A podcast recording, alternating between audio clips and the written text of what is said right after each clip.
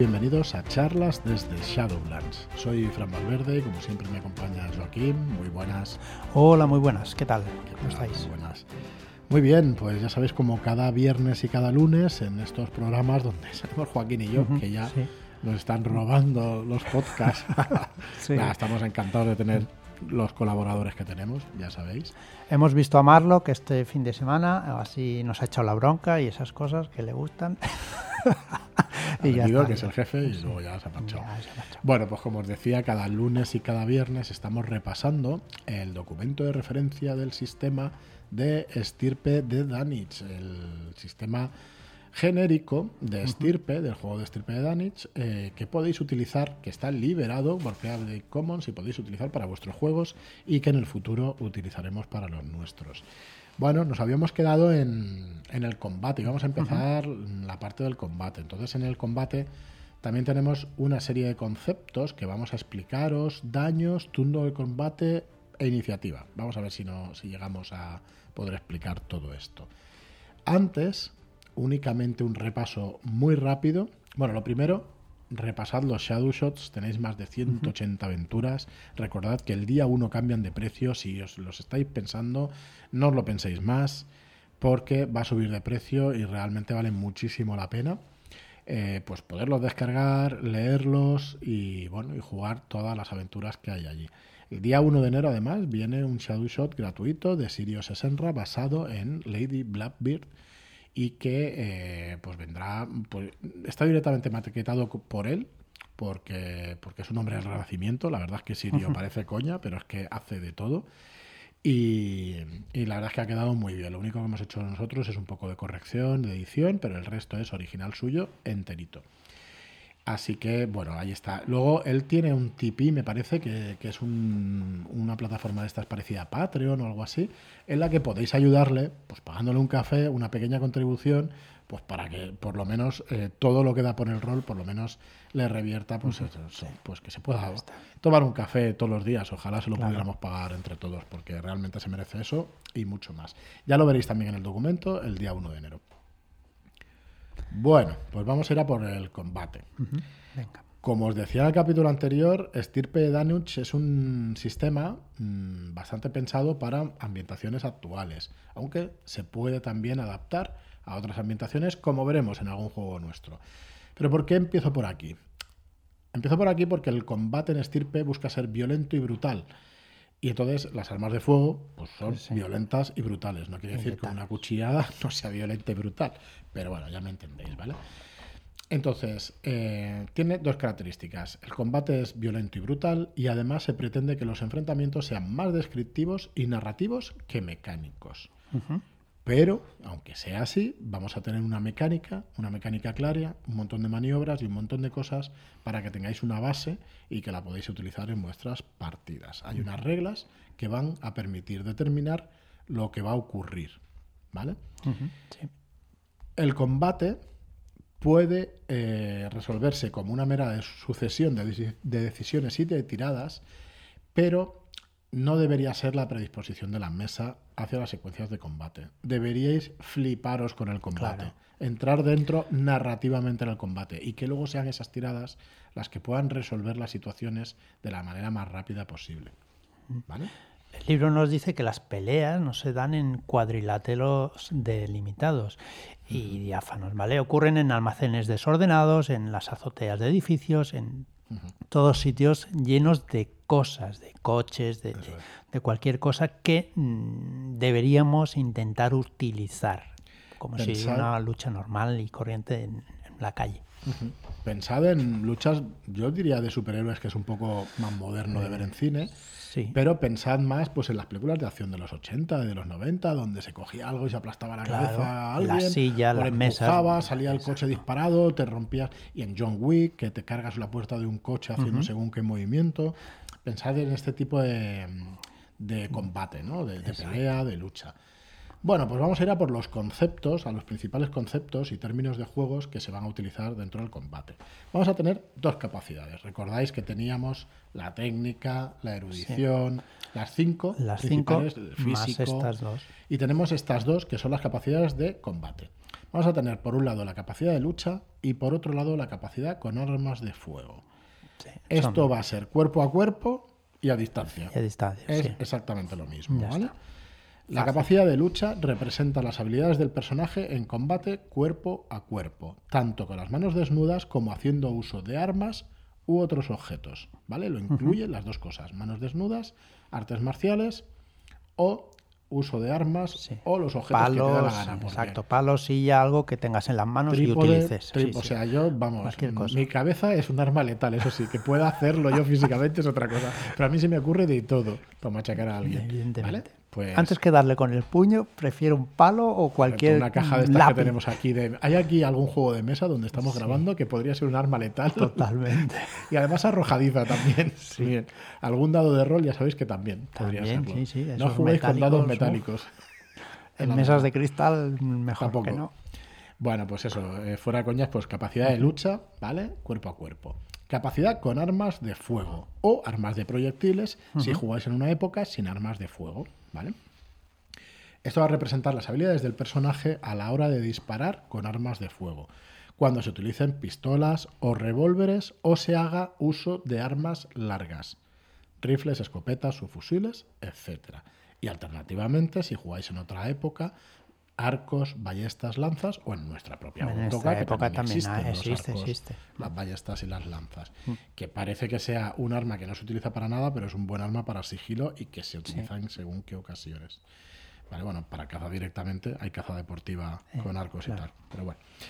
Em, conceptos: capacidad de lucha, capacidad con armas de fuego. Siguiente concepto: un turno de combate es cada uno de los periodos encadenados sucesivos de unos pocos segundos en los que se va a dividir el combate. ¿vale? Generalmente, cada uno de esos turnos de combate te dará tiempo a realizar una sola acción. ¿Vale? Exacto. La iniciativa. Si quieres darle. Sí, es, el, es el momento del turno del personaje que actúa. ¿Vale? El personaje con el mayor valor de iniciativa es el primero en actuar y así sucesivamente. En valor decreciente. Tienes iniciativa, eliges una maniobra a hacer y resuelves la acción. Siguiente, siguiente, siguiente. Y va así. Maniobra. Combate cuerpo a cuerpo. Es cada una de las acciones posibles para los participantes de un combate cuerpo a cuerpo. ¿Vale? Generalmente un personaje podrá realizar una sola maniobra durante un turno. Vale. Eh, hay cuatro maniobras, dañar, defenderse, desplazar, incapacitar, que ya las iremos viendo. Correcto, pero bien, bien. Ya las iremos que sepamos que hay cuatro. Cuatro maniobras. ¿vale?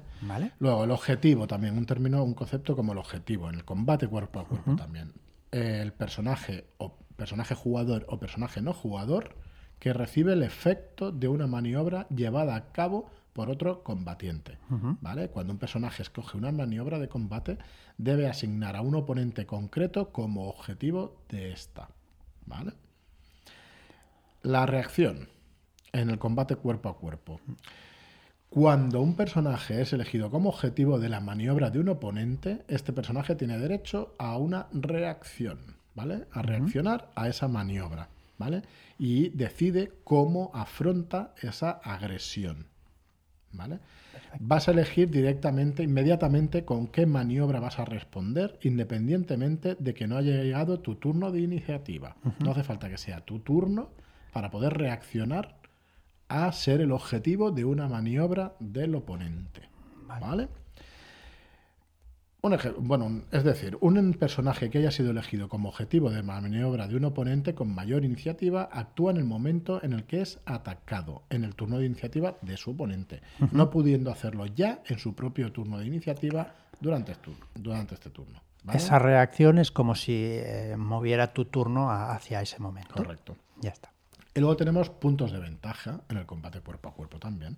Es la cantidad de éxitos en que un oponente supera al otro en una tirada de resolución de combate cuerpo a cuerpo. ¿Vale? Las tiradas de combate en cuerpo a cuerpo son chequeos enfrentados, son tiradas enfrentadas, ¿vale? Eh, que, en las que, perdón, en las que vence el personaje que obtenga más éxitos. Los puntos de ventaja tienen diferentes usos que los veremos pues más adelante. ¿Vale? Eh, venga, sí, que llevamos 10 minutos, vamos a seguir con algún concepto más. Bueno, más allá de estos conceptos, vamos a hablar del daño. El daño en estirpe, antes de que empecemos con la mecánica, está diseñado para que no haya demasiados turnos de combate. ¿Vale? Para que el combate vaya rápido. Eso no quiere decir que cuando tenemos cinco oponentes contra cinco PJs vaya a ser un combate más largo que cuando son uno contra dos, dos contra uno, etc. Por eso decía al principio que era brutal. ¿Vale? Eso es una referencia que así explica por qué el combate suele ser más bien corto. Yo una de las primeras preguntas que le hice a Enrique cuando hablamos del sistema, creo que no pasa nada por explicarlo, es ¿cuántos turnos de media puede durar un combate? Sí, eso es importante. A mí me parece importante dentro del diseño de juego, ¿no? Cuando se dice, oye, este juego, mm, ¿qué experiencia? Pues, hombre, eh, diseñar que de media puedan durar dos turnos o ocho turnos un combate. Pues cambia. Pues, hombre, va a cambiar mucho, ¿no? La experiencia de juego. Normalmente el combate, pues, ralentiza la partida. Pero, ¿qué pasa? Si son dos turnos, pues, mm, no ralentiza demasiado. En cambio, si son ocho turnos, pues se puede, hacer un poquito arduo. Claro, y al mismo tiempo el combate puede ser hiper disfrutable. Porque te flipas, puedes hacer cosas chulas. Dentro de que ya hemos dicho al principio del podcast que es un sistema para que sea más narrativo, hay unas mecánicas que lo soportan. ¿vale? Bueno, ¿cuáles son estas mecánicas del daño? En el daño vamos a tener dos registros de daño, ¿vale? Uno que se llama vitalidad y el otro que se llama incapacitación. ¿vale? Esto ya creo que, no sé si lo dijimos, esto nos flipó.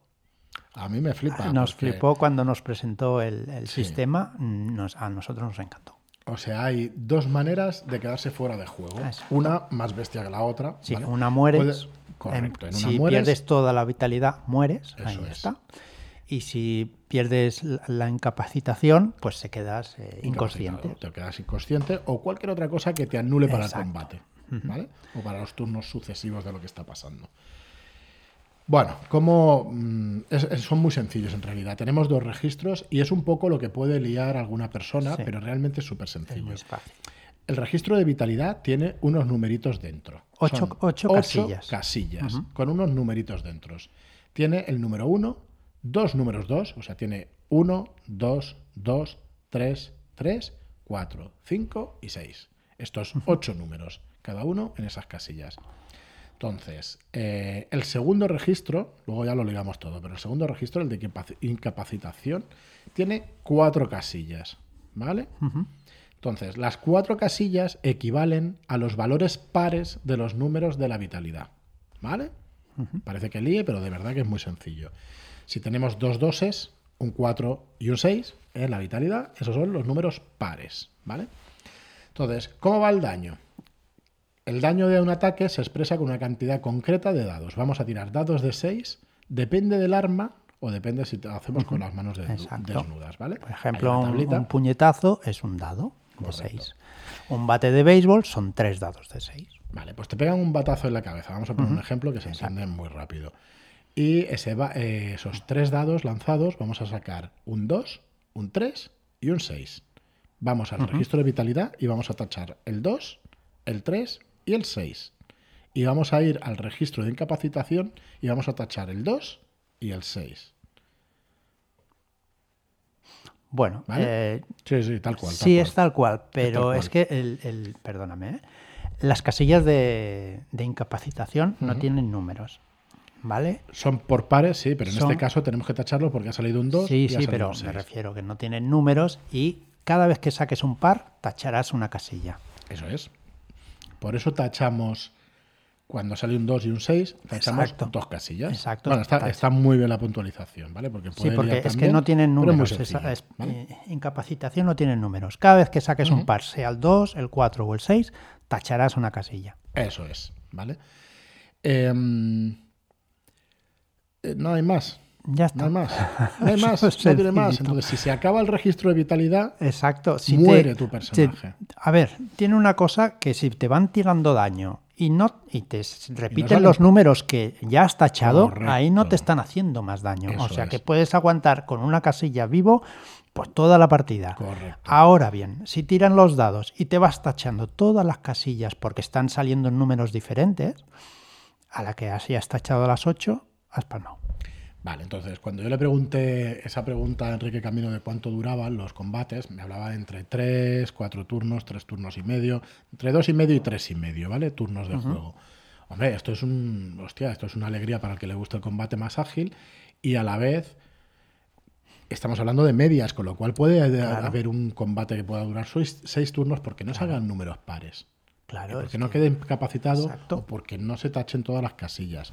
Recordemos que no se tachar ocho casillas porque hayan salido los números al azar, sino que, como dice Joaquín, tachas un 1, pero luego igual no te. Bueno, te queda un 1 libre, pero te tiran tres dados y no sale ninguno. no sale ninguno, claro. Hasta que no te, tachen esa casilla, mm, correcto, tú puedes aguantar. Que te tiren muchos dados en este juego, eh, no es tan fácil, ¿vale? Que te tiren muchos dados. Luego, un PNJ, ¿vale?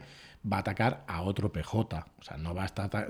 Si se ceban tres PNJs contra uno, está muy bien representada esa superioridad, porque van a tirar muchos dados, te van a atacar muchas veces. Y va a ser mucho más fácil que te maten o que te incapaciten, ¿vale? Que, que acaben con tu vitalidad o que te incapaciten, ¿vale? Em, hay una salvedad a todo esto algunos ataques o armas, pelear a manos desnudas o disparar contra alguien con un chaleco de Kevlar o una coraza, van a causar daño no letal. ¿Vale? Lo que significa que no vamos a tachar casillas en vitalidad, pero sí las vamos a tachar en incapacitación. No vamos a matar al oponente, pero sigues pudiendo dejarlo fuera de juego. Me parece brutal esto del daño. Y realmente es hiper sencillo. El problema eh, puede venir por la parte abstracta, donde tenemos que ir mm, tachando en estas casillas pues un 1, un 2, un 2, un 3, un 3, un 4 o un 5 un 6. ¿no? Entonces puede llevar a confusión, pero realmente es que es súper sencillo. ¿vale? Entonces el daño va de esta manera, no tiene más. No tiene más, de verdad que no tiene más. Decir, que creo que no lo hemos dicho, eh, si tachamos las cuatro casillas de incapacitación, pues el personaje quedará Incapacitado. En el suelo, pues si lleva un chaleco, pues se quedará, pues como hemos visto en miles de películas, sin aire, en el suelo, tirado, intentando respirar.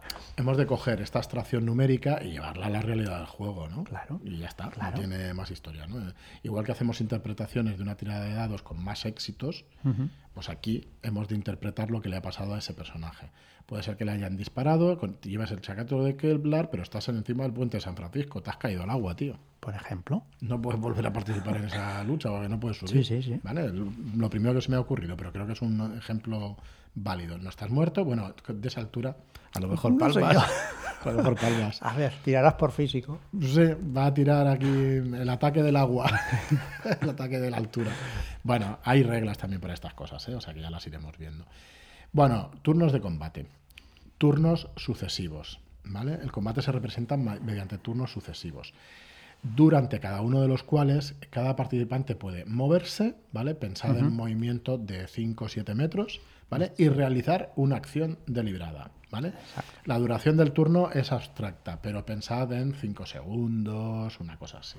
¿Vale? En realidad es abstracta, ¿eh? o sea, lo, que, lo que os parezca que se puede cubrir en un turno de combate. Y bueno, si queréis, eh, sí, vamos a ir a por la iniciativa y a por eh, retrasar acciones, ¿vale? sí, es, muy, sencillo, sí, sí, sencillo. Venga, la iniciativa, Joaquín, que creo que tienes hasta una eh, chuleta. Me he hecho una chuleta para, para no tener que estar leyendo todo el rato. Vale, como hemos dicho antes, la iniciativa, los personajes involucrados en un combate actúan en orden descendiente de iniciativa, ¿vale?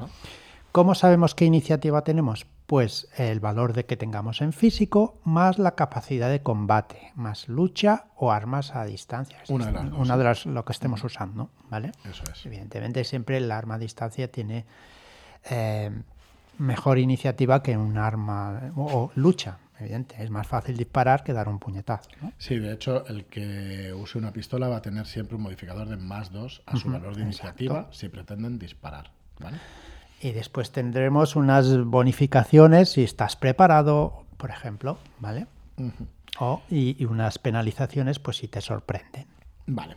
Eh, tienes un más dos con, que esto me parece importante decirlo, con esas armas de fuego proyectiles. Y tienes un menos uno si vas a atacar con las manos desnudas. Exacto. ¿Vale? Al valor de iniciativa. Eh, ya está. No tiene no más. tiene más la, iniciativa. Realmente es una iniciativa bastante sencilla. ¿verdad? Físico, más lucha o arma. Eso es. Ya está. Entonces, claro, si te has quedado sin balas y pretendes usar los puños, hay que cambiar ese valor de iniciativa y hay que calcularla, ¿vale? Así que esto sí lo tiene el juego. Muy bien, pues está la regla de retrasar acciones. Los personajes en cualquier momento puedes esperar a ver qué va a hacer un oponente antes de tomar una decisión sobre su propia acción en combate. ¿Vale? O sea, todo personaje tiene derecho a ignorar su turno de iniciativa y dejar eh, actuar a otros participantes antes.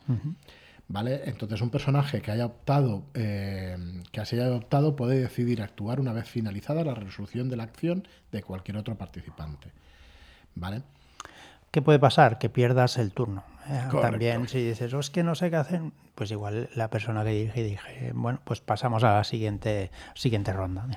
Claro, entonces, eh, si has decidido, por ejemplo, ignorar tu turno original, tu iniciativa original, y otro personaje le elige, te elige como objetivo de la maniobra de combate, solo vas a poder reaccionar. Claro. ¿Vale? Entonces, un personaje que retrasa su acción se expone a convertirse en objetivo de una agresión, pudiendo perder la posibilidad de elegir libremente tu maniobra para el turno. ¿eh? Te puede pasar esto. Claro. Pero puede ser interesante en muchas otras ocasiones. ¿eh? O sea que realmente está bien. Y bueno, este es el inicio del combate. Vamos a dejarlo aquí. Hemos visto el daño, hemos visto algunos términos de combate. Sí, y hemos visto que es bastante sencillo. O sea, un poco se sí, lo que bueno, no hemos entrado en las maniobras. No, no, las maniobras, bueno, pero veréis que tampoco son muy complicadas. No. las he comentado antes, pero no, no son complicadas. No, no, por ejemplo, en combate cuerpo a cuerpo, pues tú lo has dicho, dañar, defender, desplazar o incapacitar. ¿vale? Mm, Estas son las maniobras que tenemos en combate cuerpo a cuerpo.